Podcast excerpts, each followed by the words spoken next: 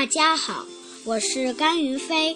我今天给大家讲一则克雷洛夫寓言：长尾猴与眼镜。近来，长尾猴悲哀地发现，他的视力远不及从前，这让他非常恐慌。幸而他从人类那里听说，眼睛看不见不是大事，只要配上一副好眼镜就可以了。长尾猴急急忙忙跑到城里，挑挑拣拣买了一打眼镜。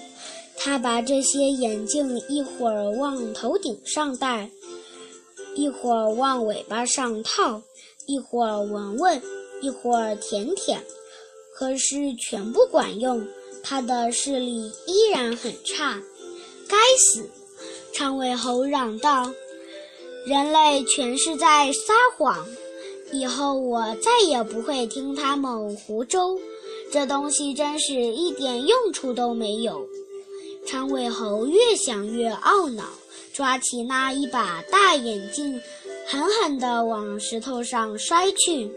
只听见一声哗啦啦的响声，眼镜碎了，只剩下一堆碎玻璃在太阳底下闪闪发光。